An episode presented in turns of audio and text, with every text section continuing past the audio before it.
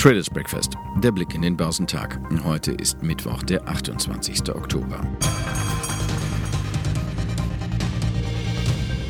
Nach Regen folgt Sonnenschein, nach Kursverlusten kommen Schnäppchenjäger und treiben wieder die Preise, weit gefehlt in einem Umfeld, das von rasant steigenden Corona-Zahlen und Lockdown-versessenen Politikern geprägt ist. Hierzulande wollen die Kanzlerin und etliche Ministerpräsidenten heute neue Maßnahmen zur Virusbekämpfung beschließen. Viel mehr als eine erneute Zwangspause für Wirtschaft und öffentliches Leben haben sie aber nicht mehr im politischen Medizinschrank. Etliche Beobachter warnen, dass die schädlichen Nebenwirkungen die infizierte Ökonomie überfordern.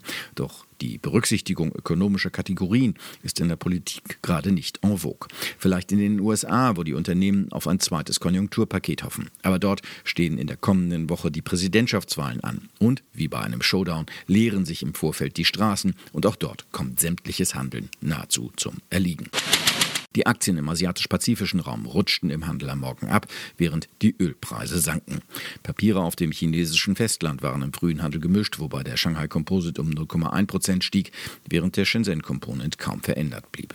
In Japan verlor der Nikkei 0,3 Prozent. Der südkoreanische Kospi handelte 0,1 Prozent höher. Die Aktien in Australien waren im Plus, denn der S&P ASX 200 stieg um 0,1 Prozent. An den US-Börsen haben die Standardwerte nach kräftigen Verlusten zum Wochenauftakt gestern weiter nachgegeben.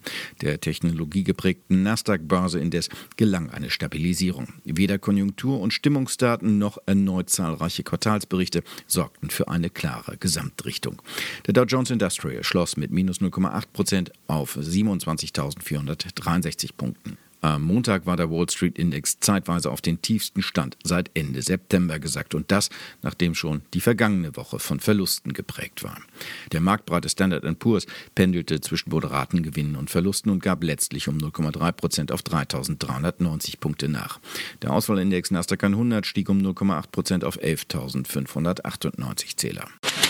Unternehmensseitig lieferte gestern vor allem die Berichtssaison den Stoff für Kursbewegungen in die eine oder andere Richtung.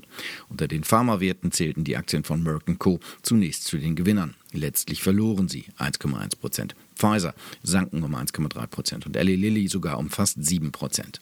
Bei Merck schauten die Anleger vor allem auf die angehobene Gewinnprognose, während bei Eli Lilly die enttäuschenden Gewinnentwicklungen im dritten Quartal im Blick standen. Die Quartalsbilanz des Branchengiganten Pfizer fiel wie erwartet aus, wobei Anleger vor allem auf das Thema Impfstoff gegen Covid-19 fokussiert waren. Die Jahresziele engte Pfizer indes zugleich leicht ein. Abseits der Unternehmensberichte machten außerdem AMD und Ceilings Schlagzeilen. Der Chipentwickler Advanced Micro Devices will den Konkurrenten Ceilings übernehmen. Preis mehr als 35 Milliarden US-Dollar.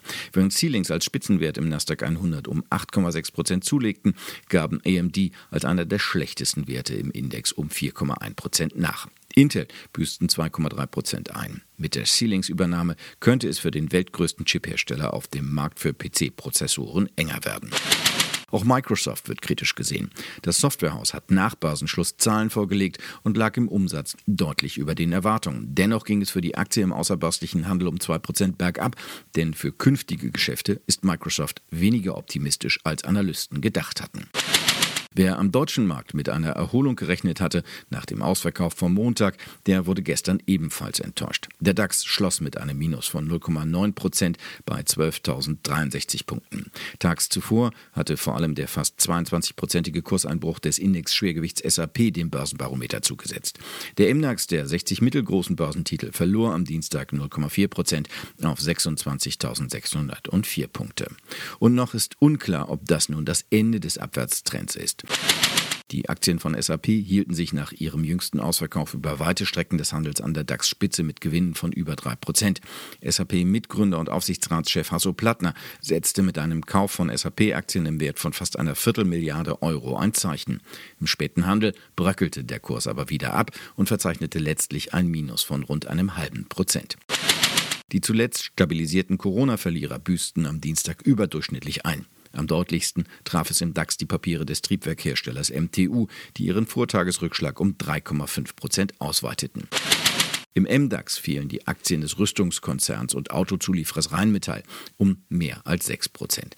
Wie die Nachrichtenagentur Bloomberg unter Berufung auf ihr vorliegende Angebotsunterlagen schrieb, will die Investmentgesellschaft Janus Henderson rund 1,2 Millionen Rheinmetall-Aktien losschlagen. Damit würde der bisherige Großaktionär fast komplett aussteigen. Glaubt man den Vorzeichen, also den Futures, bleibt Aussteigen für Anleger heute im Trend. Und ob die Nachrichten die Stimmung aufhellen, ist angesichts der Lockdown-Gelüste im Kanzleramt eher fraglich. Auch zur Wochenmitte stehen in Europa keine wichtigen Konjunkturdaten an. In den USA wird die Handelsbilanz veröffentlicht. Geschäftszahlen kommen unter anderem von BASF, Deutsche Börse, Puma, Telefonica Deutschland, GlaxoSmithKline, Fiat Chrysler, Alphabet, Amazon, Amgen, Apple, Facebook, Baidu, Boeing, eBay, Ford, Gilead Mastercard, ServiceNow, Sony, UPS und Visa. Die Deutsche Bank hat bereits geliefert. Danach hat das Geldhaus im abgelaufenen Quartal 309 Millionen Euro Gewinn gemacht. Die Hoffnung auf diese Nachricht hatte schon in den vergangenen Tagen den Kurs getrieben. Mit dem erneuten Lockdown dürften die Aussichten aber unsicherer werden, nicht nur für die Banken. Der DAX wird zur Eröffnung weiter verlieren, heißt es. Nach Expertenschätzung wird es um mehr als 100 Punkte abwärts gehen auf 11.933 Punkte zu Handelsbeginn.